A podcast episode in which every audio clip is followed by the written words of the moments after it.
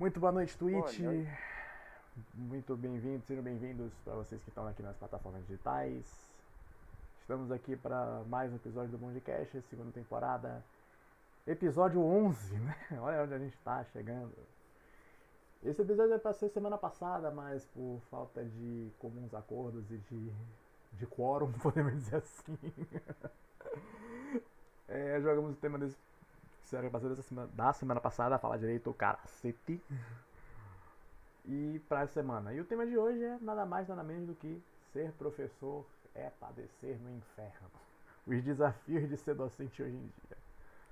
Para esse episódio a gente tem Patrick Santos, velho conhecido da gente, Aninha e Van. Sejam muito bem-vindos e Carla, que tá aqui, que colou na corda com a gente, como cola, cola quase toda semana. Alguém? Beleza. Quem começa aí? Então, Boa pessoal, noite, é... é muito bom assim ter é, saber assim que no nosso ciclo social nós temos assim é, guardiões assim, formadores de opinião, professores conscientes e eu devo dizer que cada um deles ali deve ter um lugar do céu, viu? Porque a vida de um professor não é nada fácil. Puta que pariu. Isso é verdade. Bom, agora eu vou passar a palavra aqui pro Patrick. Patrick, boa noite. É um prazer ter você aqui no nosso Bondcast. Então, Patrick, a pergunta, a pergunta inicial é: o que fez você decidir que você, assim, pô, acha a docência uma coisa assim, eu levo jeito pra coisa, eu quero ser professor, assim. Uma pergunta introdutória primeiro. Primeiro que eu nunca decidi ser professor. Vamos, né? vamos, Começa por aí. Né? Nessa, nessa atual situação que o Brasil tá, os professores até se perguntam como eu escolhi né, esse, essa profissão. Porém, é, assim, tem seus prós e contras né, em ser professor ou não. Então, hoje em dia, o desafio de quem está na licenciatura é: ou você vai ser realmente aquele professor que só quer ganhar o seu dinheiro, foda-se, desculpa a palavra, ou você realmente vai ser professor. O Patrick já falou coisa é... muito pior nesse podcast, né? Pois é, mas aí eu já tô falando uma coisa bem séria. Ou você vai ser aquele professor só para ganhar dinheiro, trabalhar e fechar sua carga horária, ou você vai ser professor. Essas diferenças que existem, né? Então, a realidade é essa que infelizmente é uma das profissões que trabalhamos tanto e que são muito desvalorizadas e na boca de algumas pessoas são muito criticadas de uma palavra chamada fake news que inventam sobre a formação dos professores dentro de sala de aula, né? Principalmente por alunos que não estão nem aí, ou até simplesmente por pais que ficam bastante os alunos. Então, a pessoa, como o Rodrigo falou, né, tem que ter um pedacinho de céu quando é professor, porque você vai passar por eu uma não diria um, Eu diria, não diria nem um pedacinho de céu, eu diria o céu inteiro. Pois é, porque é um desafio tanto pelo, pelo menos no país chamado Brasil. Né? Sim. Em suas condições. E ser professor é, é esse grande desafio. Porque você vai passar por várias situações. E eu digo várias mesmo. Várias situações vão acontecer na tua vida. Vai depender em como você vai lidar com essas situações. Já na, na, na faculdade a gente aprende aquela teoria bonitinha Porém, a gente já sabe desde o nosso tempo de, de ensino fundamental e médio que não é bem assim, né? Já pegamos professores escrotos, né? Que ficam lá dando cada assunto pra gente, coisas muito abstratas, às vezes que distinguem do, do nosso pensamento, né? Da nossa vivência da realidade e, e às vezes não, não conseguimos fazer aquelas conexões né? Então eu, pelo menos, digo só, digo por mim, né? Não posso dizer por outros professores. Eu tento na, na, na minha aula, que por exemplo é uma da, do, da minha disciplina que são uma das mais temidas pelos alunos é a química. Eu tento abordar a, a química da melhor vivência possível, né? Tipo, não também trazendo aqueles experimentos já que já estão velhos, né, de tão conhecidos, desde o ensino fundamental. mas eu tentar chegar numa uma boa relação entre o saber do aluno e, e, fazer com que ele entenda não somente para uma prova, né? Que infelizmente é, os pais, até mesmo os alunos, a própria instituição, né? dependendo de qual seja, ela vai estar preparando um, os alunos para uma prova para ingressarem numa universidade. E uma coisa que me chama muito, muito, muito atenção no tempo que eu fazia faculdade é quando eu tinha algumas videoaulas de uma professora de química maravilhosa, infelizmente esqueci o nome dela, que é da USP, podem, podem procurar, bem simples a química geral mesmo. E ela fala uma coisa, eu vim para ensinar, né? Eu vou explicar o conteúdo, mas explicar de uma maneira que vocês possam entender. Eu sou professora, eu não sou adestradora. Eu não vou adestrar pessoas, eu vou ensiná-las a pensar. Então eu tomei essa frase, por mais que seja muito impactante, adestrar, né? Eu não quero adestrar pessoas, principalmente os meus alunos, eu quero ensinar. É isso. Ana, você quer, você quer fazer suas, responder sua pergunta de o que te levou a ser professora, o que te levou aos caminhos da docência? Ana? Boa noite, pessoal. Assim, desde, desde muito tempo atrás, eu sempre quis ser professora. Foi meu sonho. Quero ser professora de matemática. Só que aí eu cheguei no ensino médio, eu vi a situação que o professor passava dentro de sala de aula, né? Aí eu decidi não ser mais professora. Aí eu fui para engenharia. Só que aí, né, a vida segue caminhos que a gente não sabe explicar. Hoje em dia, eu sou professora de curso técnico. E tô estudando para conseguir ser professora de universidade com fé em Deus. Tipo, é um público um pouco diferente do qual eu me via, né, que eu queria ser, faz parte do meu sonho, era o meu sonho, né? Ser professora, eu abandonei e voltei a ser. Voltei a ter esse sonho, né? Aí trabalha com isso, trabalho com isso é uma coisa que eu gosto muito de fazer, mas que, como o Patrick disse, tem os desafios.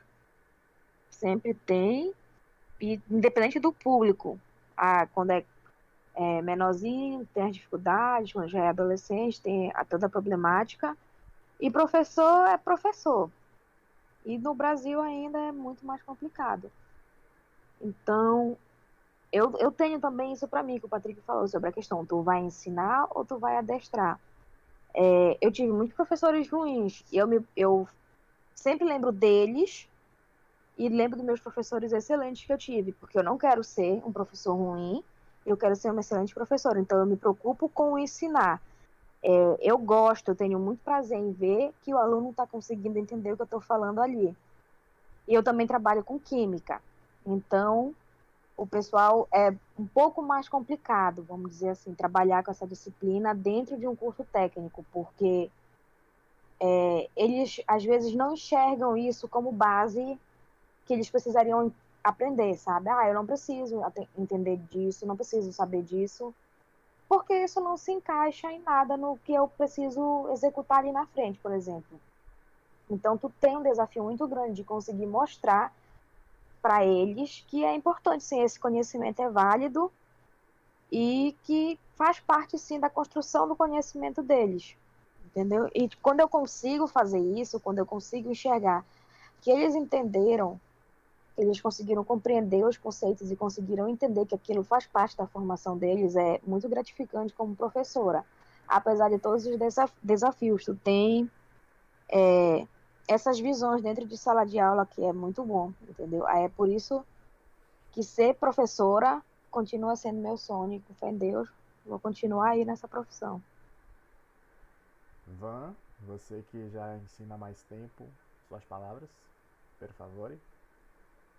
Bom, tava, enquanto o pessoal estava falando aqui, eu estava tentando arrumar o meu áudio, né? Primeiramente, boa noite. Boa noite, Rafael. Boa, boa noite, noite Ivan. Boa noite. Boa noite, É tão bom ter você no meu podcast, cara. Estou muito feliz por você estar aqui. Desculpa, continua. Ah, não, obrigado, imagina. É, enquanto estava arrumando aqui, eu só eu não consegui pegar a primeira pergunta. Se puder repetir, eu agradeço. Tá, tudo bem. Então eu vou fazer a pergunta. Então, vamos. É, uma pergunta introdutória, primeiramente, no nosso podcast. É, minha pergunta foi que eu direcionei ao Patrick e, por consequência, para as outras pessoas que são nossos convidados de hoje. Então, Van, é, qual foi o momento da sua vida assim que você parou e pensou assim que a docência seria uma boa ideia? Você olhou e pensou assim, poxa, eu quero ser professor, ser professor é uma coisa que me agrada, eu acho que eu seria um bom professor, assim. Qual foi o momento assim que você teve esse gatilho ou então esse lapso, assim, que seria uma boa ideia? Flash, podemos dizer. Isso. É, então, eu comecei mesmo na meio na carreira, meio como, como ilegal, né? Porque eu terminei o ensino médio e logo no ano seguinte eu fui chamado para dar aula numa escola particular da cidade onde meus pais moravam, então, sem formação, sem nada, apenas por conhecimento mesmo. Mas foi ali, naquele momento, que eu vi que, poxa, é uma parada bacana. E já ajuda também no fato de eu ter gente em casa, né? Minha avó, por exemplo, que é professora e deu, deu aula por muito tempo no ensino básico. Então, ali já meio que, opa, ó, é uma parada que eu, a princípio, eu meio que abominava. Não, vou ser professor para quê, pelo amor de Deus? Mas depois, cara, quando, eu, quando você entrou no, no, no ambiente, você viu como funciona, cara, é isso, esse é o caminho. Eu ainda tentei desviar no meio do caminho, eu tentei quando fui fazer o vestibular, né, eu fiz para engenharia agronômica e para licenciatura em matemática.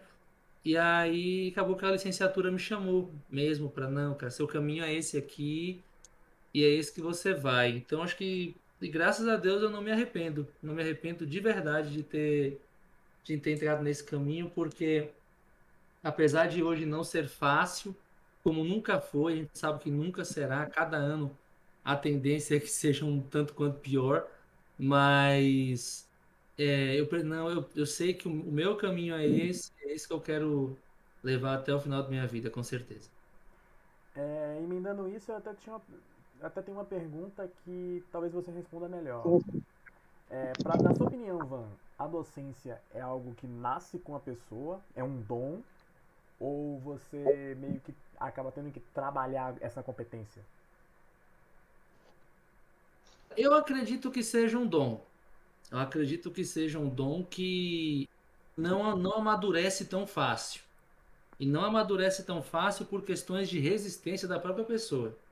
Justamente, como eu falei agora há pouco, justamente por ela ver outras pessoas passando por isso, a primeira coisa que ela faz é: ah, ah não quero ser essa possibilidade. Não. Isso aqui não, não é para mim.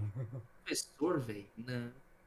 Mas depois, o, o, mas depois quando você, é, quando você tá ali, você não, você tá dando aula. No meu caso ainda é, é, é, assim como os colegas que trabalham com química e com, com matemática também. O meu caso é matemática e física, então é, não tem muito para onde correr. Então, quando você entra no, no, nesse caminho, quando você é chamado para cumprir essa missão, você vê que atava ali dentro de você direto, mas você mesmo não quis que despertasse. Mas no momento que desperta, um abraço. Aí a, a docência te abraça, te beija, te leva para onde quiser e você vira apenas um passageiro dela. Eu concordo, eu concordo. Eu já ia até querer é, ter essa, esse momento de fala agora. Eu concordo com o que o Van acabou de falar né? Me vi agora no, no meu processo aí, tipo, no ensino médio, no convênio. É, eu me lembro que da minha turma, na época que eu estudei num colégio que tinha uma sala bem grande, na terceira avaliação eu era o único que tinha passado em química, né? Já estava tranquilo, não, não precisava de nota mais. E eu tinha essa facilidade com química, né? Quando eu comecei a fazer o convênio e aí, eu me lembro que quando a minha turma descobriu que eu já tinha passado em Química, e era só poucas é, as matérias que eu precisava de nota na quarta avaliação, um monte de gente veio me pedindo ajuda. E naquela época, né, eu acho que hoje eu não deveria ter essa, essa mentalidade, eu não sei, né? Alguns dizem que sim, outros dizem que não, enfim. Não estou aqui para decidir essas coisas. Eu até meio que cobrei na hora que eu estava ensinando a, a, a, a prova, né? Para a quarta avaliação. Mesmo assim, alguns conseguiram atingir a nota, né? Só que teve muita gente que ainda teve para recuperação. E nesse tempo da, da recuperação era ou mata ou você morre. Eu tinha que ensinar para um grupo de amigos meus, né, o que, que ia cair na prova de química, que estava bem fácil. E eu me lembro que eu tive que ensinar na véspera da prova. Então foi um desafio muito grande. Claro que hoje em dia, né, no tempo de hoje, como eu vi, como eu vejo, né, como eu explicava, eu melhorei muito, né, com, com a prática da docência. Então, logo no início eu tinha essa resistência, porque os meus amigos falavam assim, nossa, tu, tu explica tão bem química, então poderia ser professor, ter a mudar muita a mentalidade de outros alunos que vão ter medo, né, quando entram no ensino médio, falam que química vai ser difícil, aquela monstruosidade. E tu, tu fala com uma naturalidade, assim, como se fosse bem fácil, né? E como o Van falou, eu tive muito essa resistência da minha parte. Não, eu não quero ser professor, até doido, olha como o professor sofre, eu não vou saber lecionar, lecionar direito, não, não sou muito de lidar com essas coisas. Se um aluno me perguntar uma coisa que eu não sei. Então, tive essa resistência, mas quando eu fui fazer a faculdade, então eu comecei a entender a prática do ensino, né? É, como o Van falou, a gente abraça e vai levando muito mais além do que a gente consegue enxergar. E é tão gratificante que eu fiquei pensando nisso no tempo de 2019, quando eu fazia, quando eu ainda lecionava ainda para um, um projeto de cursinho da, que era da UFPA, e era toda noite, então tinha vários alunos com diferentes níveis de idade que fazia anos que não estudavam mais, então era aquele grande desafio. Como é que eu vou ensinar química para uma pessoa que já está 10 anos parado, né? De, de estudo e até voltar a lembrar algumas coisas. Então eu tenho que ter essa noção né, da, da, da situação da, do, do aluno. E teve um tempo que, quando eu terminava de, de ajudar os alunos, eles falavam assim para mim, professor, é, tinha uma aluna que ela não, ela não tinha, ela tinha saído do ensino médio bem recente mesmo, acho que fazia um ano que ela, ela tinha parado de estudar. Ela falou assim, professor, os meus professores de química, eu chegava até só anotar o que era para cair na prova e pronto, porque eu desistia, né, de entender. As, e o senhor fala com uma naturalidade, assim, parece que o senhor está conversando comigo e eu consigo entender hoje o que é a química e não é aquele bicho de sete cabeças. Isso, para mim, foi coisa que eu não consigo nem explicar. Foi uma emoção tão forte. Eu acho assim, eu não sei se o Van e a Ana conseguem ter essa, essa emoção dentro, de, dentro da gente mesmo, quando um aluno veio falar assim, nossa, eu entendi, isso abriu minha mente, abriu meus olhos, explica tão bem, sabe? Hoje eu não tenho tanta essa dificuldade. Para mim é gratificante ouvir isso de um aluno, sabe? Tipo, pô, eu consegui fazer um pouco a diferença na vida daquela pessoa. Então eu concordo com todo esse projeto aí que o, que o Van tá falando sobre ser professor. É... E... Vai, Carol. Uh, Aninha, por favor, sua contribuição.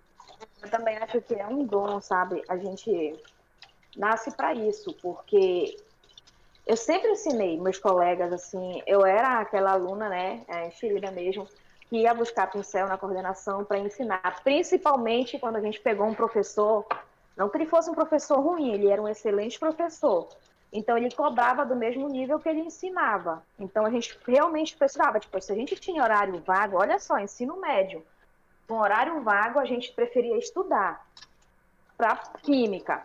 Então, eu sempre ensinei, e, tipo, e realmente é muito gratificante tu ver esse retorno aí, de conseguir perceber que o outro entendeu, perceber que não é esse bicho de sete cabeças e que faz parte, entendeu? Faz parte do teu dia a dia. Eu sempre busco nas minhas aulas, porque eu também trabalho com público assim que é muito diferenciado. Eu tenho pessoas que ainda estão cursando o ensino médio e eu tenho peão de fábrica que está 20 anos fora de uma sala de aula. Então, são pessoas muito diferentes. Sim, gente, eu trabalho no curso técnico em que os alunos são peão de fábrica, né? Eles saem direto lá da fábrica, do trabalho deles, e vão para a sala de aula com a roupa do trabalho ainda. Então, são públicos diferentes e eu preciso adequar ali a minha aula para que todos possam conseguir entender o que eu estou falando ali.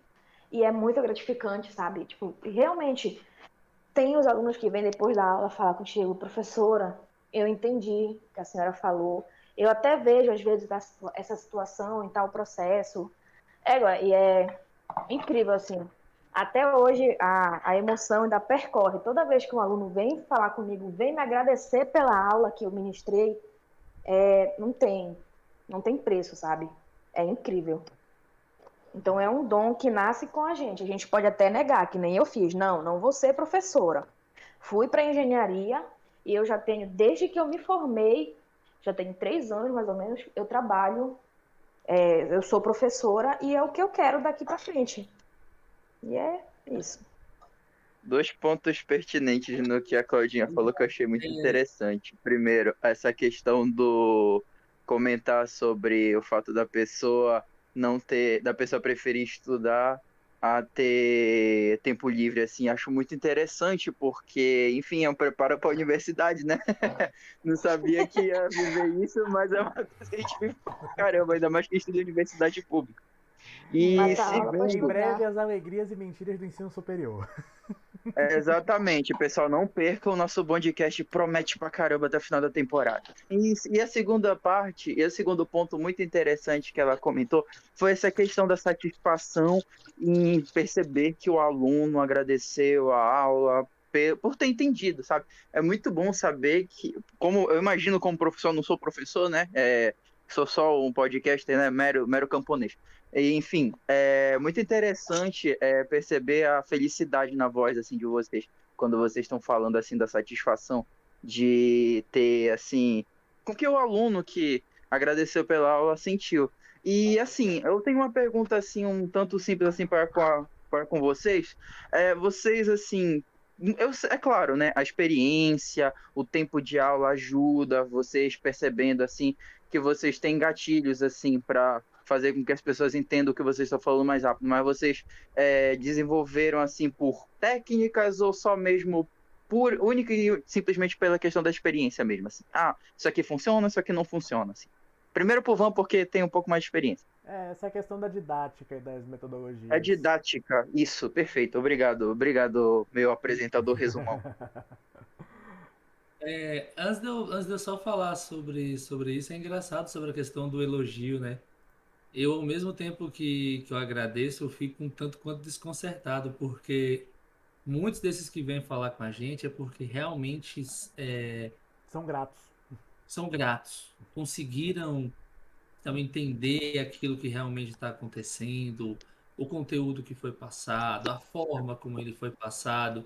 E aí, já fazendo o gancho com a didática, no meu caso, por exemplo, foi pegando outros professores como referência foi vendo aqueles que, que davam aula em sala, e tanto no ensino médio quanto na faculdade, e quando você vai para a linha de frente, você acaba se moldando com um pouco do que eles fazem, um pouco do que eles falam. Eu, por exemplo, acho que o, o, o Rafael, até o Simões já me acompanha há mais tempo, sabem que eu sou extremamente escrachado com, com meus moleques fala, escolhendo. Isso que é identidade. É, e assim, e isso, isso eu vi de um professor que eu tive. E, e, por sinal, professor de matemática também. O nome dele era Francisco, né? O apelido dele, Xavier. Então, por aí você tira um pouco a referência. e ele chegava. Peraí, ele, ele era cadeirante também? Nossa, Oi? cara, que errado. É. Aí, é, Satanás falou oi pra ti, viu? Aí, isso é porque eu não vou, isso é porque eu não vou expor aqui, porque ele ainda dá aula, eu não vou expor os outros apelidos, mas tudo bem. Mas, mas no caso, por exemplo, dele, ele aí ele não, não é, ele além de, de, de ser professor de matemática, né, ele também era dono de banda na cidade. E aí, tipo, ou ele sem vergonha total, e chegava na sala e sacaneava todo mundo, mas não deixava de explicar o assunto da melhor maneira possível.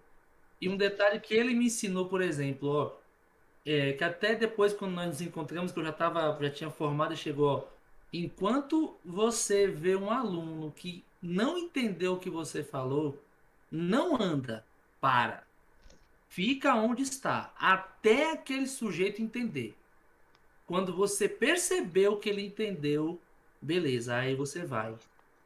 Outros também passaram a, por sala de aula, eu sendo aluno, outros pela, pela elegância na frente de sala de aula, com organização do quadro, contrato com os alunos, que hoje no colégio que eu trabalho é extremamente importante, né? além mais do que o conteúdo, é você tá ali chegando perto e talvez esse, esse jeito meio escrachado, meio debochado, um pouco é, sacanear mesmo, faz com que esse vínculo fique mais forte.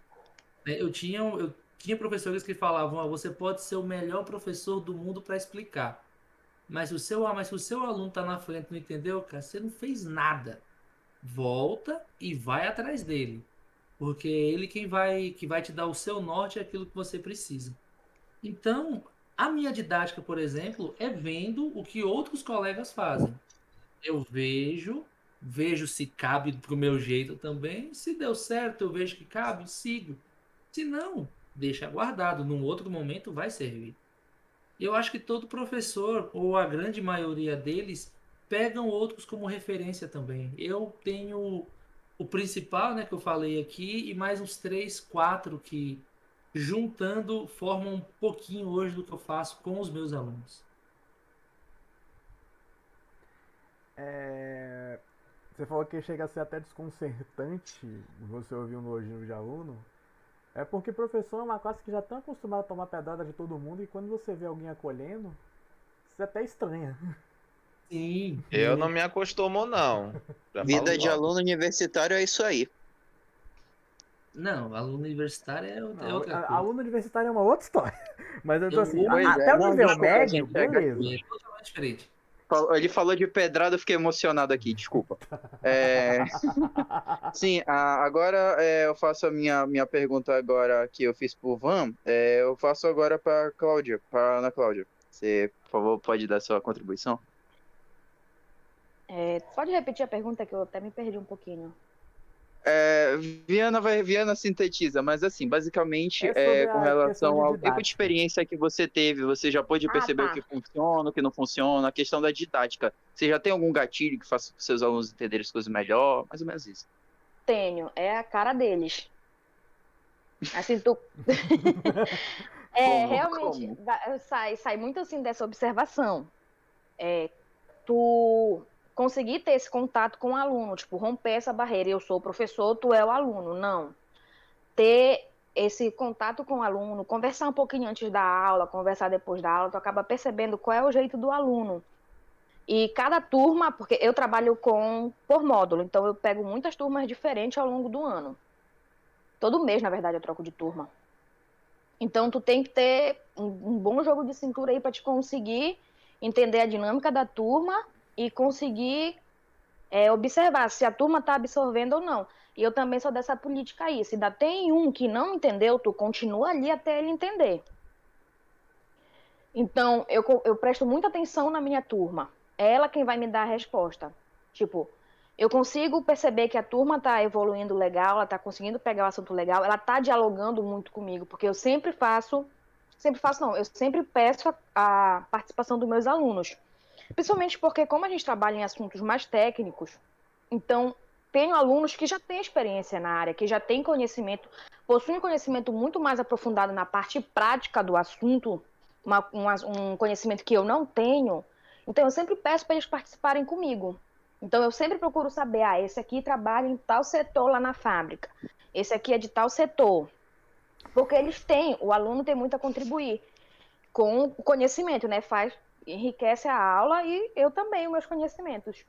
Então, a minha didática vai muito disso, de observar a minha turma, como é que ela está reagindo aos meus ensinamentos e conseguir observar qual é o ritmo dela, para eu conseguir trabalhar ali. E é claro, tipo, esse tipo de coisa eu estou desenvolvendo ainda com a experiência. Como eu disse, eu tenho só, eu tenho quase três anos só trabalhando nisso, mas já mudou bastante desde o primeiro dia que eu entrei na sala de aula para hoje.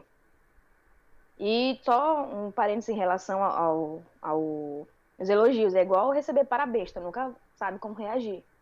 Gente sempre fica meio assim. Mas é essa questão da, da metodologia, tudinho, eu pelo menos faço assim. Eu vou desenvolvendo de acordo com o andar da turma, que é para ninguém ficar para trás e todo mundo conseguir avançar, porque minhas turmas são bem, bem diferentes mesmo. É, eu vou compartilhar aqui um episódio. É, Patrick? Não, vai, vai, Patrick. No meu caso, eu pego um pouquinho do Vanho e um pouco da, da Ana, porque, como a Ana falou, eu fico na observação. O que a gente aprende sobre didática, sobre pedagogia dentro da universidade, a gente tenta é, assimilar no nosso dia a dia. Claro que vai ter momentos que, que a gente planeja, não vai dar certo. Então, eu também faço pela minha observação. Como eu tenho quatro turmas, são um de cada ensino médio, né? Um do primeiro, um do segundo, do terceiro, e tenho pré-vestibular à tarde. E os conteúdos do, do convênio já, já chega a ser o mesmo do pré-vestibular. Só que, claro, cada uma tem uma especificidade, um conhecimento a mais, outro menos, uma dificuldade diferente das outras.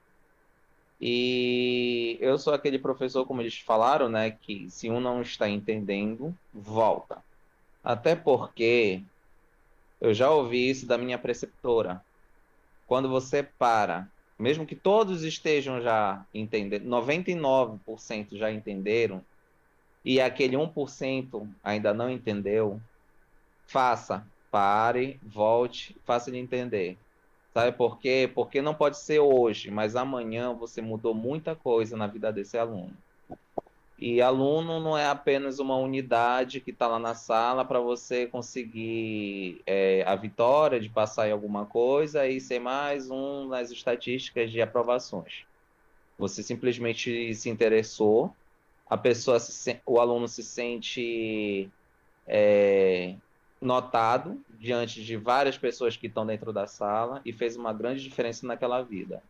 O professor faz sim a diferença na vida de alguém e nossa, eu já observei tantas coisas e olha, eu tenho uma, uma referência boa para falar de ontem, né? Infelizmente, eu tive que chamar a atenção do convênio, né?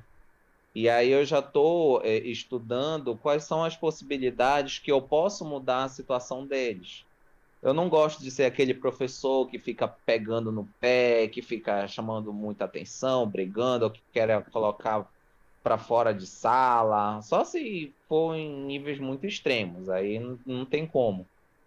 Mas quando eu vejo que é um desafio para mim e eu gosto de ser desafiado, é, eu tento ver quais são as melhores possibilidades de eu tentar solucionar aquele problema. Então, eu estou conversando com vocês, dando, é, dividindo aqui as minhas vivências de professor e eu estou pensando aqui quais são as maneiras que eu posso chamar a atenção deles sem ser aquele professor grosso, aquele professor, sabe, vamos dizer, do século XIX. Eu, eu falo logo assim, eu já tive muito professor ruim, e assim como eu já tive vários professores ótimos e maravilhosos. E a mesma matéria que eu dei ontem para o convênio, dei para o pré-vestibular. Claro, o pré-vestibular já está com aquela mentalidade mais focada de querer fazer vestibular. Só que, claro, vai ter alguns alunos que vão estar tá lá brincando. E como a, a Cláudia falou, tem alunos lá que vieram de escolas públicas, que não teve todo um, um preparo de conhecimento, teve é, aluno que chega do trabalho com roupa do, do uniforme do trabalho. Já faz tempo que você não vê o ensino médio entendeu? Aí ficam perguntando para que que eu vou, para que serve isso? Ah, somente para passar no vestibular. Eu estou tentando quebrar esses paradigmas. Então, as minhas observações, as minhas análises, o que eu posso fazer, que está dentro do meu possível, eu vou lá e faço. Então, é essa a minha abordagem pedagógica. E outra, o Rodrigo não vai acreditar, mas quando eu estou dentro de uma sala de aula, o Rodrigo vai conhecer outro Patrick aquele Patrick que ele tem em mente de retraído, muito antissocial, que não gosta de fazer amizade, que não gosta de interagir, falar, é o momento que esse Patrick sai, um outro Patrick entra, daquele que fala com todo mundo, mexe com todo mundo, faz piada com todo mundo. Então, em partes, o Rodrigo é tipo uma figura para eu me comportar na sala sem perder a minha autoridade de professor. Olha, É, eu, tenho, Rapaz, eu, tenho, é. eu tenho dois pontos Químico, hein? para comentar sobre sua fala aí, Patrick. É, a o primeiro, que eu faço uma crítica a, justamente ao sistema educacional brasileiro. Dessa vez eu vou dizer num todo. Justamente porque ele não prepara tão bem o aluno para algumas coisas mais finas. Não- a escola- a- o sistema educacional brasileiro não dá um preparo emocional. O pré-vestibular, por exemplo, ele meio que faz com que o, o aluno ele se agarre a ao pensa, se agarre piamente ao pensamento de eu tenho que passar, senão minha vida vai ser uma merda. Coisa que eu já disse no episódio da ordem não tão natural das coisas. E o segundo é que acontece muito esse mito de que professor não pode ser muito próximo de aluno, afinal existe até uma questão até por, uma- por esse mito de autoridade professor e aluno estarem em patamares diferentes. Isso não só no, no ensino fundamental, médio, eu vejo mais isso no superior. Professor e aluno no superior, eles acabam meio que se equiparando fora da sala de aula. Você senta, toma café, faz um lanche, conversa sobre meio mundo de coisas. Tomar café não, né? Eu digo, no superior. No superior, no superior. olha, eu tomo coquinha gelada, pessoal. No- eu falo- Sempre que eu puder fazer propaganda, eu faço. Olha o merchan de graça pros caras aí. a, a minha vivência de ensino superior aqui. É por isso que eu falei do café. Quero café!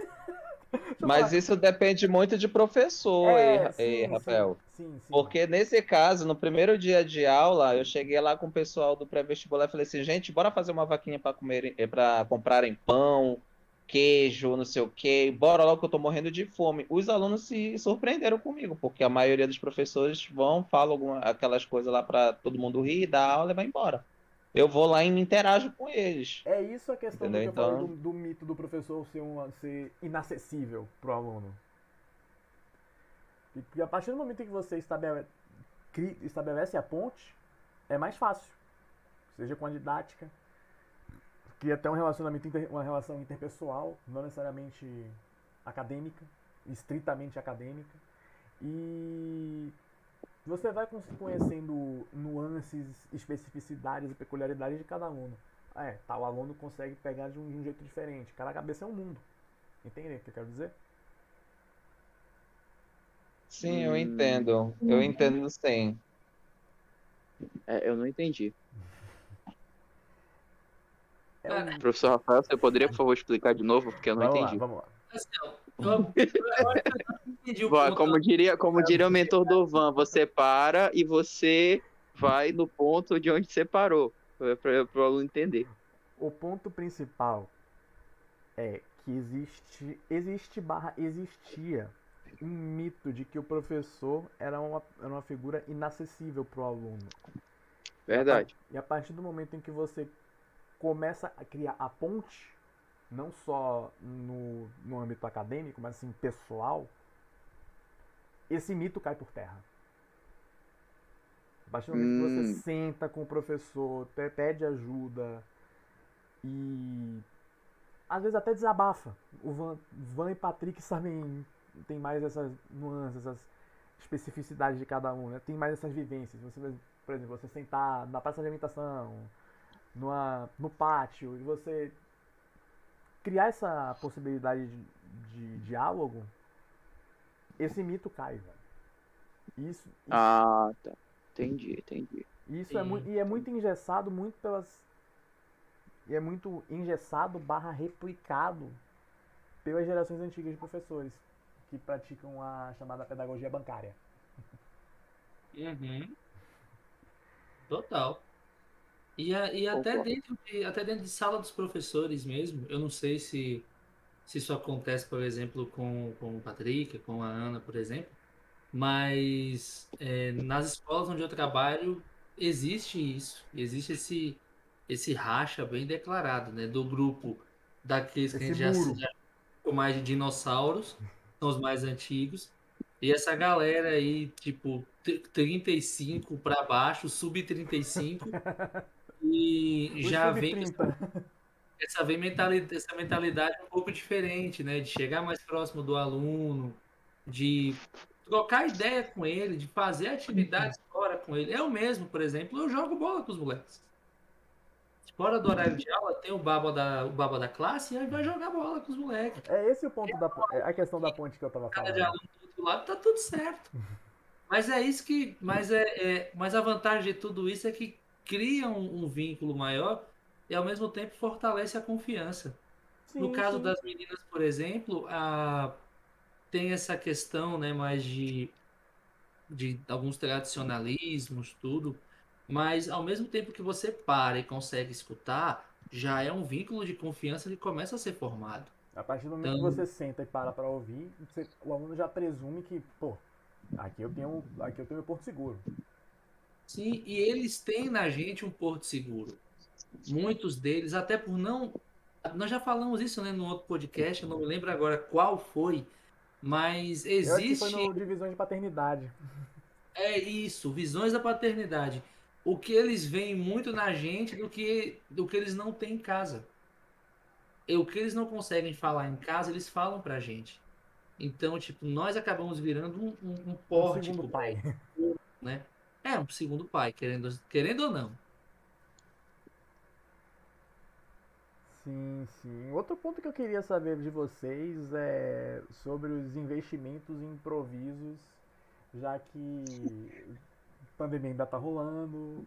E essa é uma questão até importante, que é como foi vocês se adaptarem de uma realidade que vocês já viviam para uma outra completamente diferente.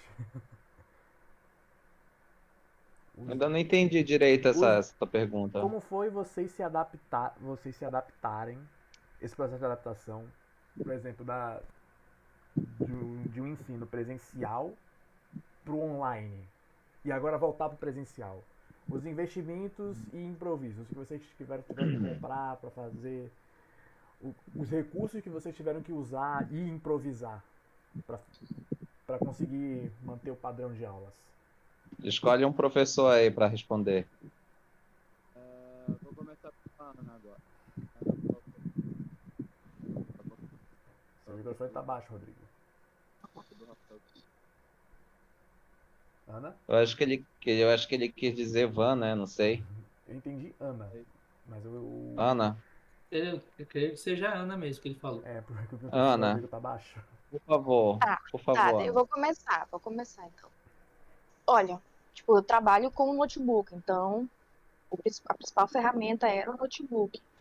Mas aí mudou completamente o material que eu estava utilizando, eu tive que adaptar ele todinho. E lá onde eu trabalho, quando a gente começou a dividir, tinham turmas mistas. Como assim? Alguns alunos ainda iam para aula presencial, um número reduzido, né? Quanto podia, e outros ficavam em aula online. Então, um dia eu tinha uma aula presencial com metade da turma, no outro dia eu tinha aula com a outra metade da turma. Então, foi bem confuso assim, mas eu consegui adaptar as aulas para conseguir ministrar presencial para metade da turma e conseguir ministrar online para outra metade da turma. É tipo questão de investimentos, investimentos, não tive grandes investimentos. Só mesmo a questão do tempo que eu tive que dedicar muito mais tempo para conseguir é, organizar as aulas para a turma, né? Que agora eu tinha duas turmas trabalhando em modalidades diferentes, mas que deveriam finalizar junto a disciplina. Eu deveria avaliar a, a turma no, ao final do, de todo esse processo. Então, trabalhava em casa, né? Tinha, tinha essa dedicação do tempo, tudinho. É, assim, eu moro aqui em Belém e moro em Abaetetuba. É, aí, então, é, essa escola é lá em Abaetetuba. Só que quando eu tinha que dar as aulas é, online, eu não podia ficar em Abaetetuba, porque a internet em Abaetetuba é muito ruim. Então, eu precisava viajar para cá, para Belém, para conseguir ministrar a aula online. Então, se eu tinha aula presencial na segunda e online na terça, eu tinha que fazer essa viagem. Na terça eu tinha que estar aqui em Belém e na quarta já tinha que estar de volta em Abaetetuba. Então, esse investimento mesmo foi mais a questão do tempo. Não tive que comprar muitas coisas para conseguir ministrar minha aula. Foi o tempo. Tempo para organizar o material, para conseguir pensar num planejamento, conseguir fazer o meu planejamento é, de como é que eu iria ministrar minhas aulas, como é que eu iria conseguir repassar todo o assunto que eu tinha que repassar nas duas modalidades e no final ter uma turma com rendimento. Tipo, não ter diferença no ensino que eu dei para para a turma, né? No caso, para uma turma, que virou duas. Aí foi mais ou menos isso. E, e só para. os improvisos? Muitos. Muitos improvisos. Já cheguei para trabalhar lá na aula presencial, tipo, com meus slides bonitinhos, né? Que é para agilizar a aula, e não ter data show. Ou então, por exemplo, a internet está tão ruim que eu não consegui ministrar aula pelo computador, tive que pegar o celular. Aí usar os dados móveis e, tipo, mandar áudio para os alunos explicando. Tive que baixar aplicativo para gravar, tipo, no celular. Passando data show e explicando para eles, para eles conseguirem ter acesso ao material. Aí, tipo, eu mandava a aula um pouquinho. Quando eu via que estava muito ruim, aí eu já mandava a aula antes um pouquinho, né? Essa gravada com, comigo explicando. E no horário da, da aula, que era à noite, eu ficava aguardando eles mandarem perguntas para mim e eu ia explicando. Já teve de aluno me ligar para eu explicar uma parte do assunto que ele não tinha conseguido entender na aula que eu tinha mandado gravada. Isso na online. Na presencial não tem nem como. São tantos improvisos. É, mas eu penso assim, os improvisos do presencial são mais contornáveis do que os improvisos do remoto. É verdade? É mentira? Baseado pela sua vivência, Ana? Assim, eu acho que é mais fácil. É mais fácil, sim. Porque tem coisas, tipo, situações, por exemplo, se tu não tiver internet, tu não tem internet, tu não consegue trabalhar. Entendeu? Que nem a situação de eu ter que viajar para cá, para Belém, para conseguir ministrar uma aula com uma qualidade decente, assim, minimamente decente, para eles conseguirem pelo menos ouvir minha voz. Tipo, na presencial, tu consegue, tipo, até para te entender o que o teu aluno está precisando. É mais fácil na presencial do que na online. Aí tu consegue desenvolver melhor a aula. Tipo, esse improviso sempre tem. Todo dia tu tem que fazer isso. Sempre tem uma surpresa. Sim, Ai, sim. Mas na, é muito mais fácil do que na online. Eu também não trabalhei muito tempo na aula online, porque como é técnico, então é, as turmas são bem reduzidas. A gente só parou mesmo quando tinha o lockdown. É, só parou porque não então, teve jeito. É, a gente só parava mesmo quando não tinha jeito. E tiveram diversas turmas que não aceitaram modalidade online. Então a escola realmente parou. Tipo, eles faziam uma disciplina, eles falaram, não, a gente não está conseguindo absorver nada, porque foi um, uma queixa que chegou muito para mim, que, tipo, os professores passavam a, as disciplinas de qualquer forma, não se importava. Aqueles professores que estão ali só para pontuar, só para ter o fim do mês na conta dele, entendeu?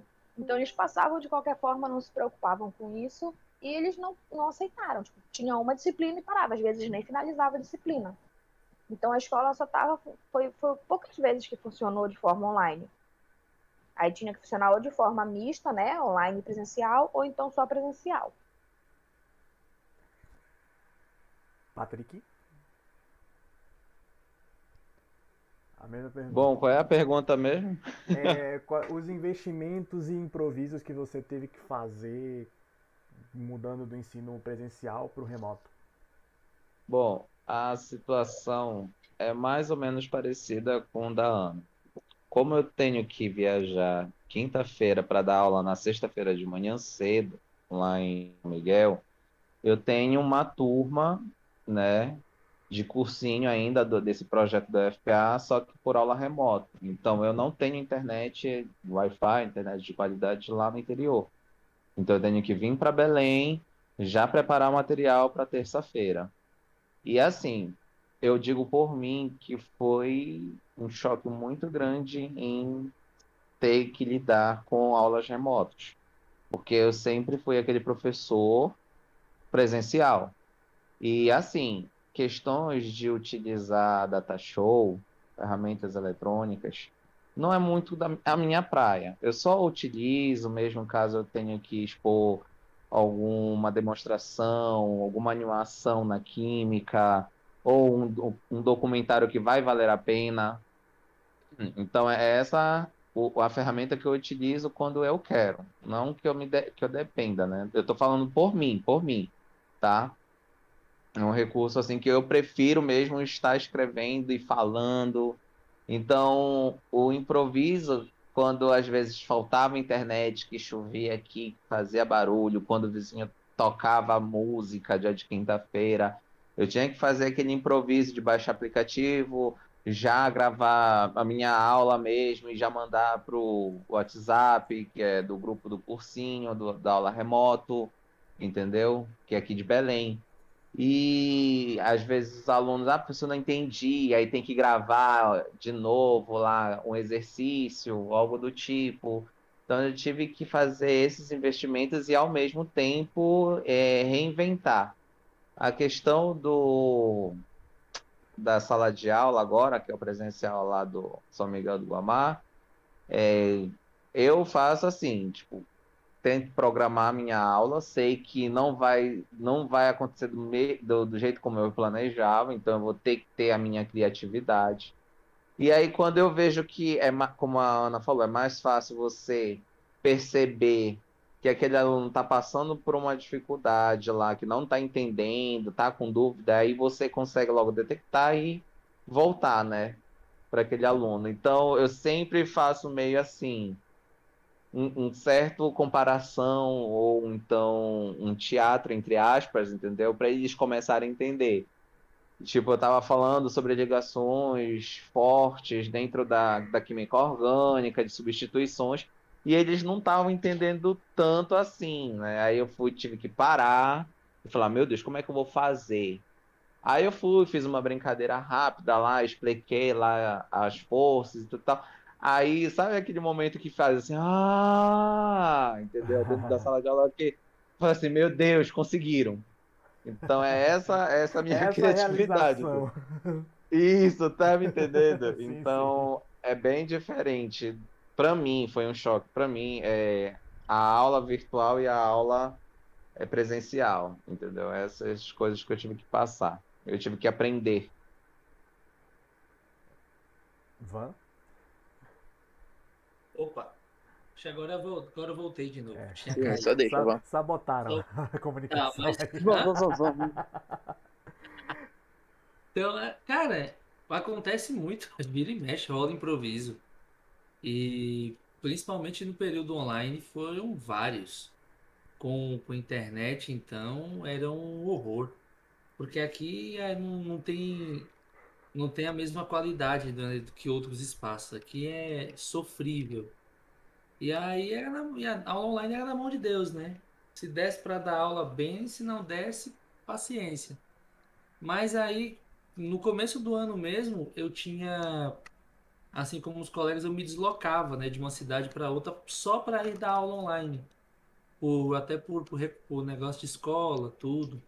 Então eu saía de um saía de um ponto a outro pra, só para dar online com os recursos da escola, porque em casa mesmo não, não tinha como.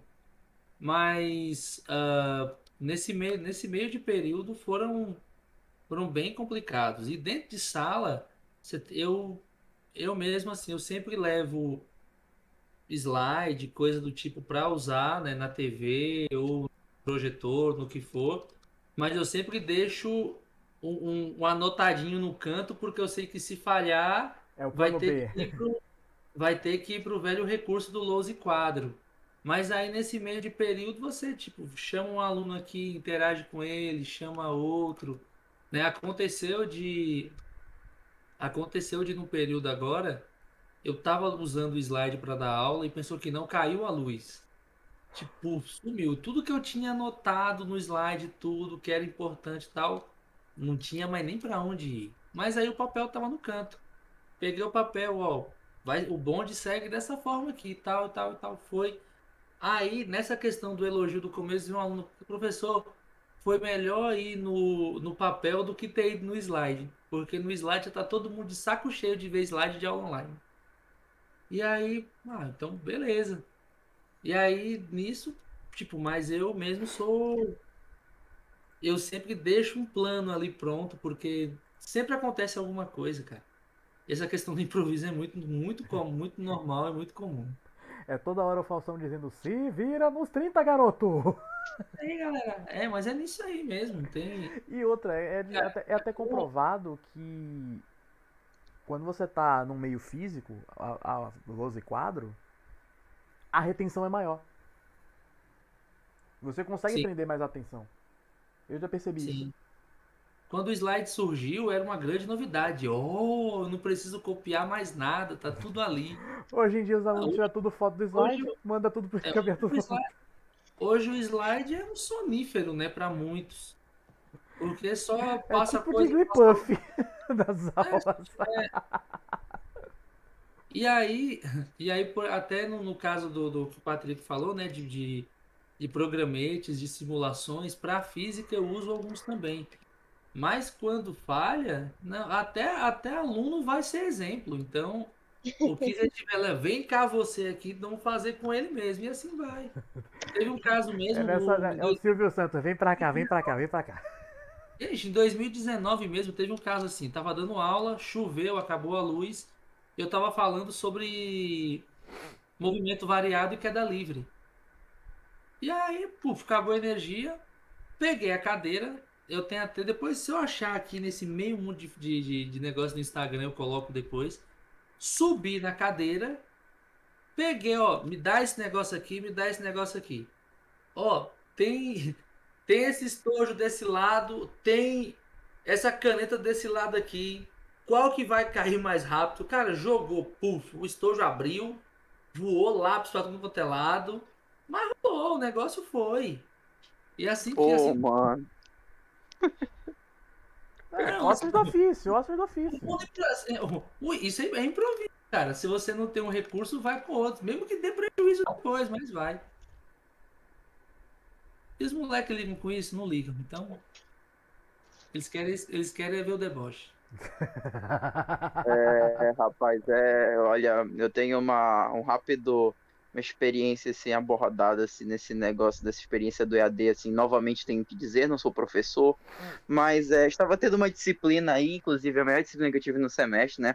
O professor estava dando uma aula bacana assim explicando tudinho para a gente os processos de obtenção é, projeto de obtenção do óleo óleo de palma se eu não me engano. Perdoe se eu estiver enganado professor mas aí do nada ele vai e solta a seguinte pérola. Então, meus alunos, eu gostaria que vocês é, continuassem tirando suas dúvidas enquanto eu tomo a minha bananada. Aí do nada ele puxa uma, uma vitamina e começa a beber, cara.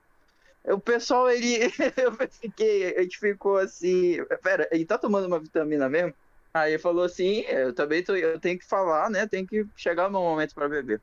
De qualquer forma, eu entendo essas questões dos improvisos e eu acho que é esse que é o encanto de ser o professor, né? Fazer a pessoa entender é, da forma mais simples possível, né? Porque eu acredito que muitos dos profissionais de hoje eles queiram explicar na forma técnica e, e, querer que seu aluno entenda da forma técnica, mas a grande maioria não entende. Então, é muito legal ver que ainda existem profissionais que se preocupam com o fato de possa explicar de uma forma melhor para nós alunos é que a gente entenda, até mesmo porque quanto mais simples, melhor para é, abranger uma maior percentagem da turma, sabe? É, voltando até o ponto da didática e até emendando com o que você falou, Rodrigo, é a mesma coisa de você botar um bacharel numa sala de aula, que não vai ter didática para ensinar algum conteúdo. Cuidado! Não, calma. Eu acho que você tá, você tá, você calma, tá tocando eu... ponto delicado. Calma, não, veja eu, bem. Eu vou fazer o comparativo. Um bacharel que não vai ter. Veja ad... bem. Um bacharel. Não é assim, não, calma, cara. Calma, deixa eu terminar. Não é assim, não. Deixa eu terminar. Termina, mas não é assim, não. Um bacharel. O Viana, me, o Viana me lembrou de um abaixo assinado que nós fizemos na sala para tirar um nesse nível. um bacharel que não vai ter a, a didática necessária para aplicar o conteúdo na turma em comparação a um mesmo graduado, só que licenciado para isso. O licenciado ele vai saber os, os melhores caminhos possíveis. O Pelo menos na teoria, né, meu querido? É, na, abre Sim. parênteses, na teoria, fecha parênteses. Acho que você devia falar isso. É, no, é, mundo na per... teoria. no mundo perfeito, na teoria. Sim. É porque vocês que cortaram meu, quiseram cortar meu raciocínio, já quiseram me cancelar. mas não me deixaram falar. Mas é, mas é exatamente isso. O, no mundo perfeito, o bacharel não vai ter o, o finé, a sensibilidade. Essa é a palavra. A sensibilidade necessária para aplicar o conteúdo, enquanto o licenciado ele vai saber que caminho seguir. Entendem a diferença? Acho eu agora, entendi. Agora que eu me expressei melhor, Rodrigo. Entendi. Mas é assim. Eu, entendi. eu não sou licenciada. Sou bacharel. Certo? E, tipo, vai. Eu sei que o licenciado, sim, ele, na teoria, conhece todas as metodologias, as melhores metodologias que devem ser adotadas dentro de sala de aula para te conseguir atingir teu objetivo, que é repassar o conhecimento para o aluno, certo? Sim. Só que aí já tem a questão, eu já vi muitos licenciados que não têm a competência suficiente para ministrar uma aula, que estão ali puramente porque se formou naquilo tá ali. Tipo, é, eu, como bacharel. Quer o dinheiro do eu... mês e pronto. Vai fazer, Exato. isso, vai fazer isso por 25, 30 anos da vida, aposentar e acabou. Uhum. Exato. E tipo, então, eu acho que tem diferença? Tem. Mas depende muito do profissional que está ali. Eu sou bacharel e mesmo assim quero seguir como professora. E eu acredito, né, que eu tenha competência, porque afinal de contas eu estou numa instituição privada, na qual qualquer, na primeira reclamação tu vai para a rua. Então eu já estou quase três anos ali, entendeu? E, e, sempre retorno, todo mês eu estou ali, entendeu? Então eu acho que eu já vi é, a própria coordenação é, em relação a essa questão de formação, porque eles sempre fazem formação complementar com a gente toda sexta. A gente trabalha de segunda a quinta, na sexta tem formação pra gente. Então eles abordam muito isso, que não é porque tu é bacharel, não é porque tu é licenciado, que um vai ser melhor do que o outro na questão pedagógica dentro de sala de aula. E o exemplo vivo é lá em casa.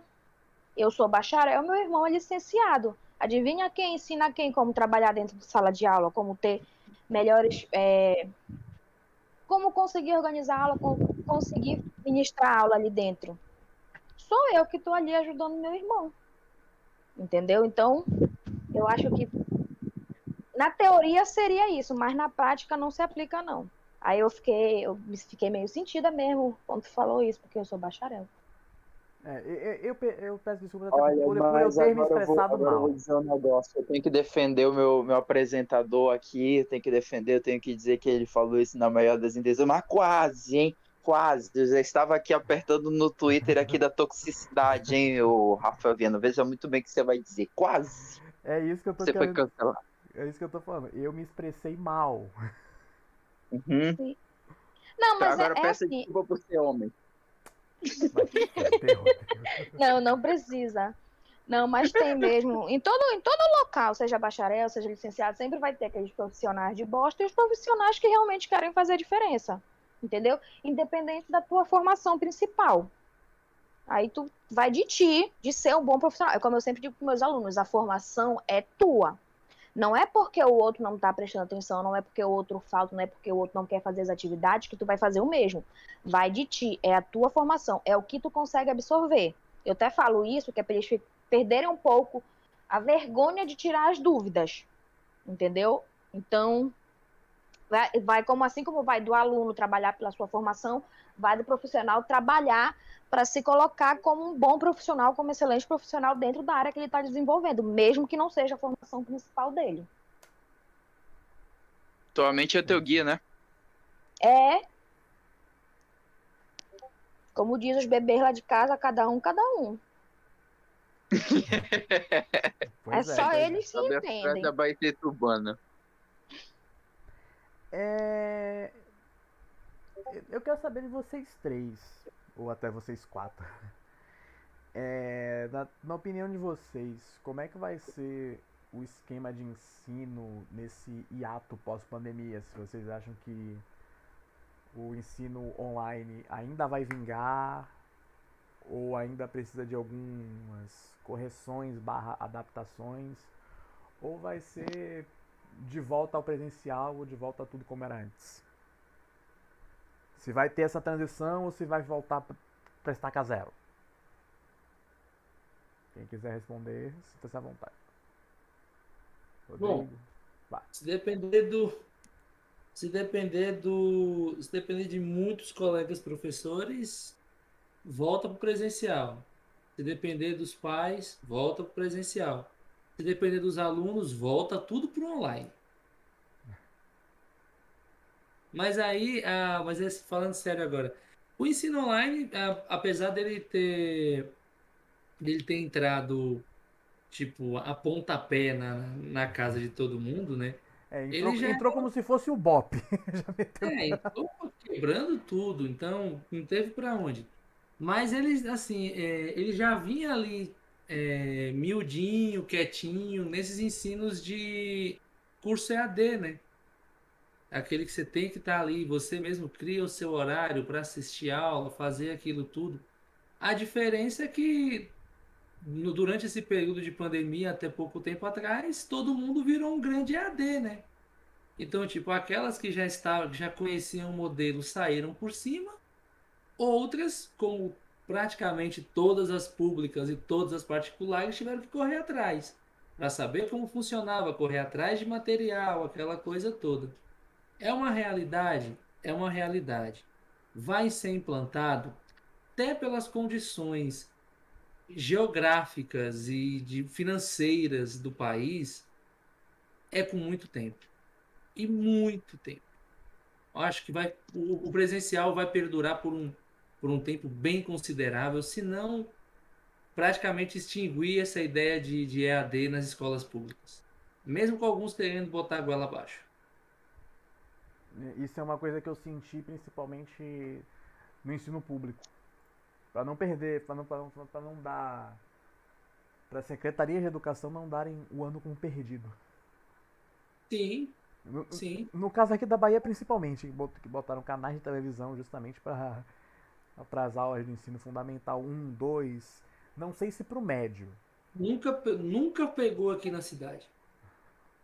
Assim, pelo menos aqui em Salvador tem pegou ah, pois, esses canais. Aí, pois, aí já entra uma outra questão que nós falamos agora, né? Foi criar, eu vi que foi criado o canal Educa Bahia, eu vi que ele entrou aqui né, na rede de canal HD, mas nunca funcionou.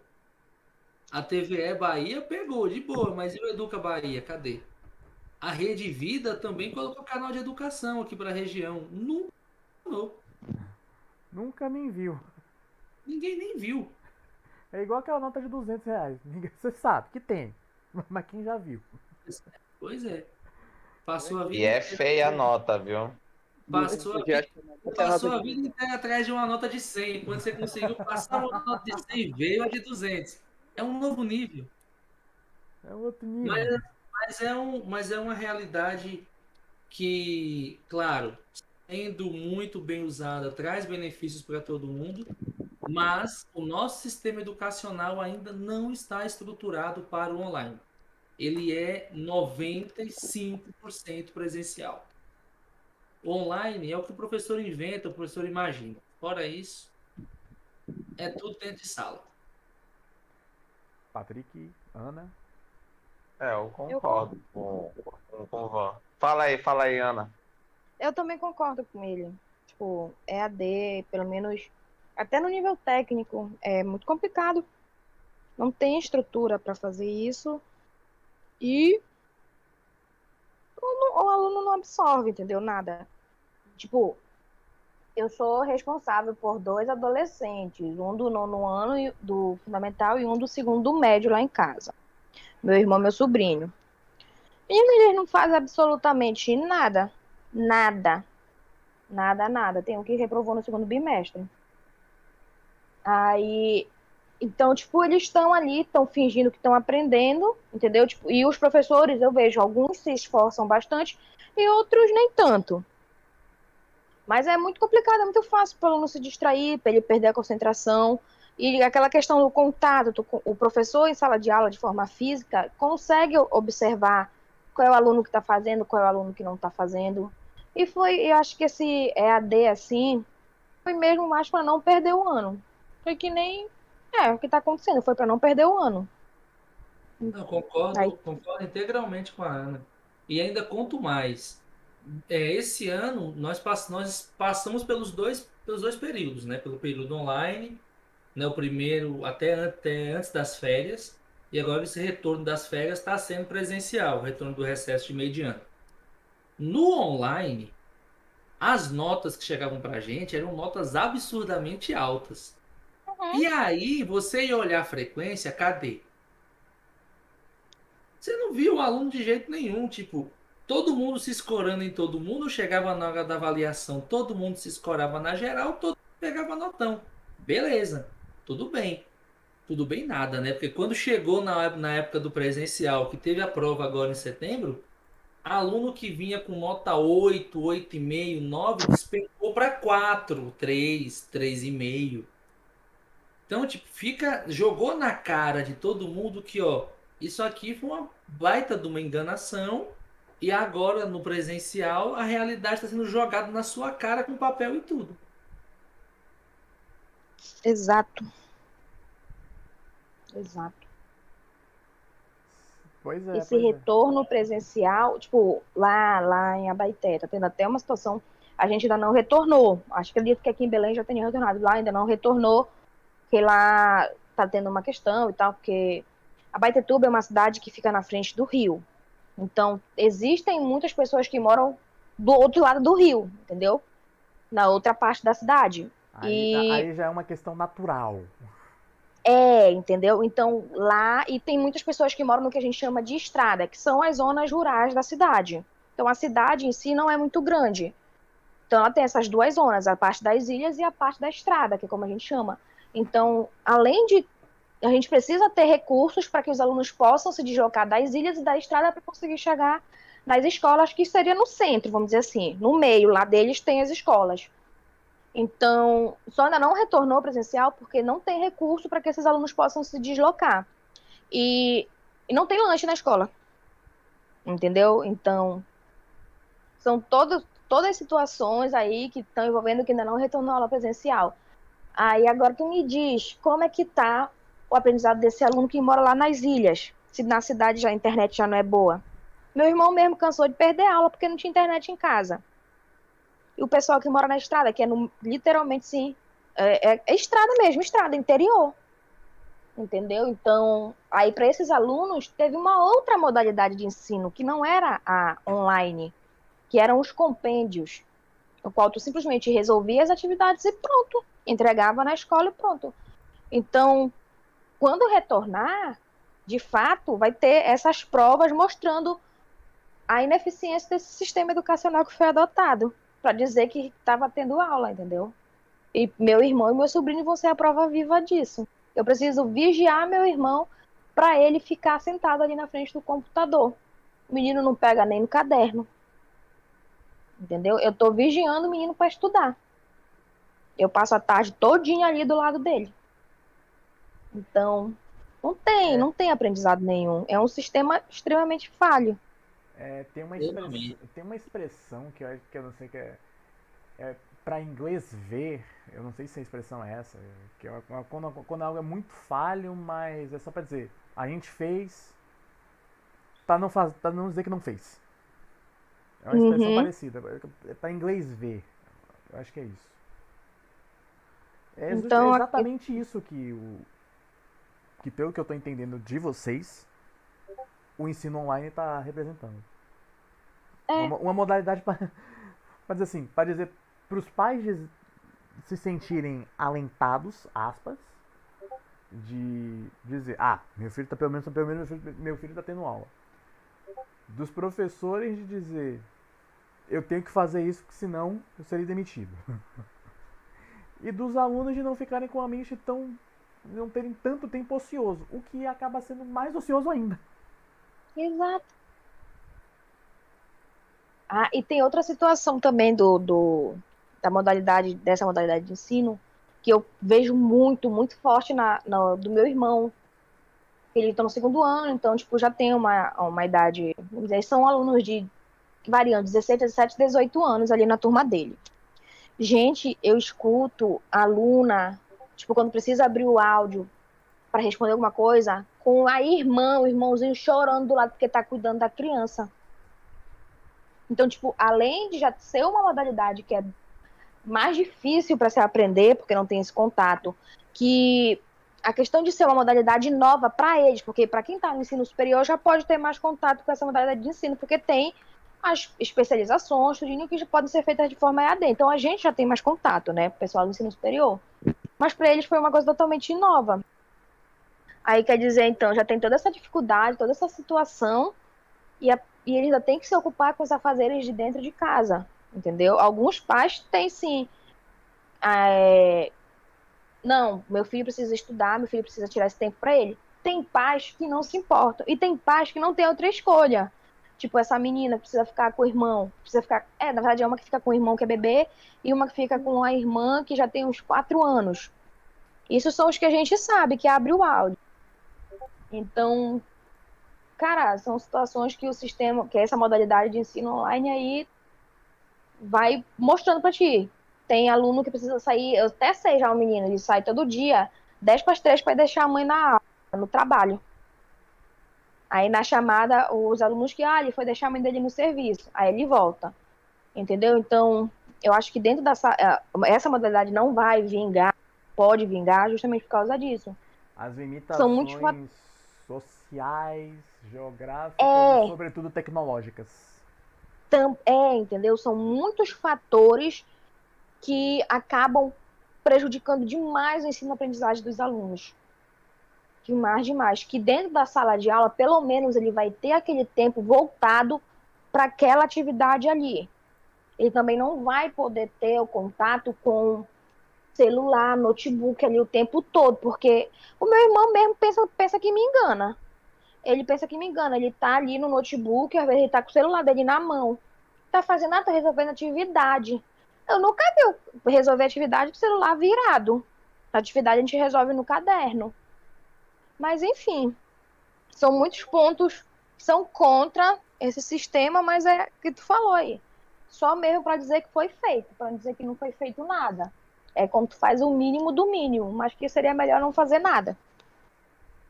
Sim, sim. Rodrigo, você que é aluno, você. É inglês alguma... mesmo. Você tem alguma perspectiva de se o ensino presencial ainda vai vingar por um tempo? Ou se existe a possibilidade do ensino híbrido? Você que está quase nos arcos finais do ensino superior. Ah, bom, com relação à minha opinião com, é, em relação ao sistema é, de ensino à distância, é, ensino emergencial, eu acho que ele tem potencial, ele poderia ser aplicado de uma forma diferente, sabe? Por exemplo, é, eu como químico industrial não teria, eu acho impossível a questão, já vim já comentei anteriormente no podcast da primeira temporada com relação a, a experiências de docência é, é impossível você achar que você vai ter um rendimento em uma aula experimental sem aula presencial. Eu acho impossível, eu acho inadmissível. Acredito que nas aulas práticas é, o ensino presencial tem que ser feito o quanto antes. Mas nas questões é, teóricas, nas disciplinas teóricas, eu acredito sim que é, as pessoas elas tenham que ela, existe a possibilidade assim que com bom desenvolvimento é, as aulas à distância podem ser aplicadas, mas as avaliações devem ser presenciais. Faz provinha mesmo, faz avaliação assim na, na carteirinha, todo mundo sentado fazendo provinha, entendeu? Porque é uma forma de assim, você pessoa, existem pessoas assim que têm receio de retornar às aulas eu acho, eu acredito que o problema não seja em si sentar na sala de aula para assistir aula. Eu acho que o problema maior é na questão de se locomover até chegar lá, porque o problema não é você chegar na universidade, o problema é você pegar o transporte público com um monte de gente, enfim, por mais que a pessoa tenha tomado as doses da vacina, é porque ainda tem gente que não toma, é, as pessoas elas vão e tipo tomam as doses da vacina, mas assim, não é só porque você tomou a vacina que você não é, pode contrair covid, né? É só Inclusive, você não, é só que você não vai morrer. Todos aqui presentes já tomaram a segunda dose, né? Hã? Inclusive todos aqui presentes nesse podcast já tomaram a segunda dose, né? Aleluia! Todo mundo aqui tá vacinado, pessoal. Você que, você que tá ouvindo o nosso podcast ainda não vacinou, vacina, viu? Aproveita a repescagem aí. Por favor, você que, você que, você que trabalha, você que não pôde se vacinar, logo mais aí tá abrindo Pfizer e Coronavac aí, viu? Pessoal da AstraZeneca, tamo junto. Tá, mas continuando o que eu tava falando, é, eu acredito sim que tenha potencial, mas assim, da forma como ela está sendo aplicada, eu acho completamente inviável, sabe? Ainda mais para questões de universidade.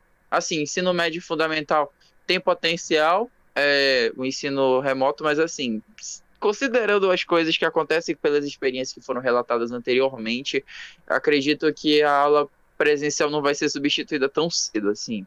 Até mesmo a grau de eficiência, até mesmo porque eu penso da seguinte forma: eu acho que se você é disciplinado, você até consegue observar a aula, assim, consegue ver, mas a absorção de uma aula presencial é superior a uma aula por vídeo. Assim, você pode estudar por vídeo a grau de reforço, mas assim, estudar assim para sentar e acompanhar, eu acho que ainda não substitui o presencial, é, e essa é a minha opinião.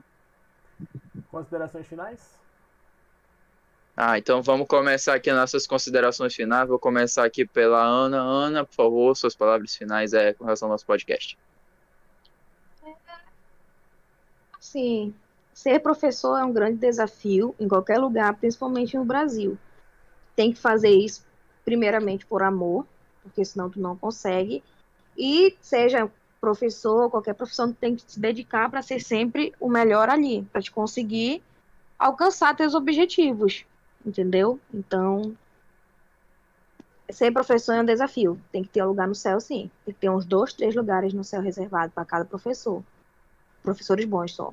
Eles que só vão lá ler slide também não servem. Vão pro céu, não. Brincadeira, todo mundo vai pro céu. É... E é isso. Tipo, ser professor é desafio, mas é gratificante. Tá, é, agora eu passo a palavra para o Van. Van, suas considerações finais. Opa, vamos lá, Van. Tá, tá nos ouvindo? E, tá, vou, vou passar a palavra para o Patrick, então, Patrick, suas considerações finais. Bom, é, você que está estudando algum curso. Peraí, peraí, Van, Tá ouvindo? Agora tô. Deixa o Van, porque eu gosto de ser o último. Vai lá. Porque geralmente que eu fecho o último mas vai lá, vai, vai. É o último dos disponíveis. Tá, vai, Van, suas considerações finais. Ah, pô, já? Opa, passou rápido hoje. Então, ó. É, pode... rapaz, rápido. É, quando o assunto é bom, quando o podcast é bom, a gente nem vê o tempo passar. Rapidão mesmo. Sim.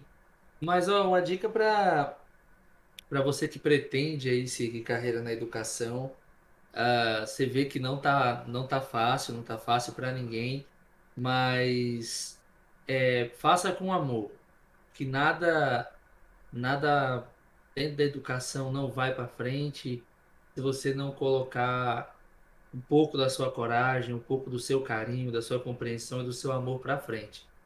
A gente sabe que é um caminho difícil, um caminho árduo, um caminho que você vai ter é, muita pedrada que você vai levar, mas é, no fim das contas vale tudo a pena. Então é um caminho que no final das contas você vai perceber que se fez um bem danado para muita gente, muita gente de verdade. Então faça com amor. Independente da disciplina que você escolher, o caminho que você escolher, mas siga esse caminho com amor e com e com diria resiliência que tudo vai dar certo. Agora é você, Patrick. Ah, eu disse o último porque eu sou o terceiro, vamos dizer assim, apresentador do podcast. Ninguém me tira essa vaga, senão é tijolada na porta. Tô brincando. É... Eu gostaria muito de ser esses professores maravilhosos, como a Ana e o Van falaram de uma maneira assim tão doce. E eu me considero aquele professor sem classe. Então, para o doce também vai para o amargo é o seguinte: independente de qual seja a disciplina, qual vai ser o curso que você queira ser professor, para e pensa se tu quer realmente ser professor no Brasil. Primeira questão, viu? Para vocês anotarem aí os futuros professores.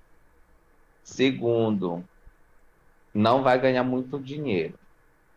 Infelizmente, a, a, o nosso trabalho, querendo ou não, continua sendo desvalorizado. Porque muitos aí de fora vão dizer que a gente não faz nada além de resol é, resolver questões, de mandar trabalho, provas, e aí manda a gente filmar a gente dentro de sala de aula, mas eles não têm a noção, quando a gente entra para dentro de nossas casas, a gente não para. A gente está nos avaliando, avaliando nossos alunos. Para aqueles que realmente são professores, a avaliação vai muito além de um papel e caneta. Claro é um que o papel e caneta, o a papel e caneta é, uma, é um símbolo de resistência para a educação. Se eu tiver ainda voz e o meu aluno papel e uma caneta, eu consigo fazer a diferença. Porém, ela não é a única coisa que vai ser de aprendizado entendeu? Ela não vai conseguir avaliar meu 100%. É, se você continuar persistindo como professor, você vai entender dentro de você quando um aluno te agradecer por ter entendido a matéria, por ter feito uma grande diferença na vida dele. E isso vai te destacar ser que você realmente gosta de lecionar. Assim como eu estava tendo resistência, quando eu escutei um aluno falando para mim que eu fiz toda a diferença na vida dele, não tem preço que pague. E olha que eu amo dinheiro, mas não tem preço que pague. A um professor ouvir do seu aluno um agradecimento de tantas as tijoladas que nós levamos dentro de uma política e até mesmo dos pais dos alunos e dos alunos também. Cobranças que são feitas impostas pesadas em cima de nós e as pessoas não têm ideia do 10% do que a gente trabalha dentro e fora dentro de uma escola, tanto seja de pública ou particular, faculdade independente de qual seja. O professor trabalha também dentro de casa, lendo as referências, resolvendo as questões, resolvendo e pensando da melhor forma didática para uma boa avaliação.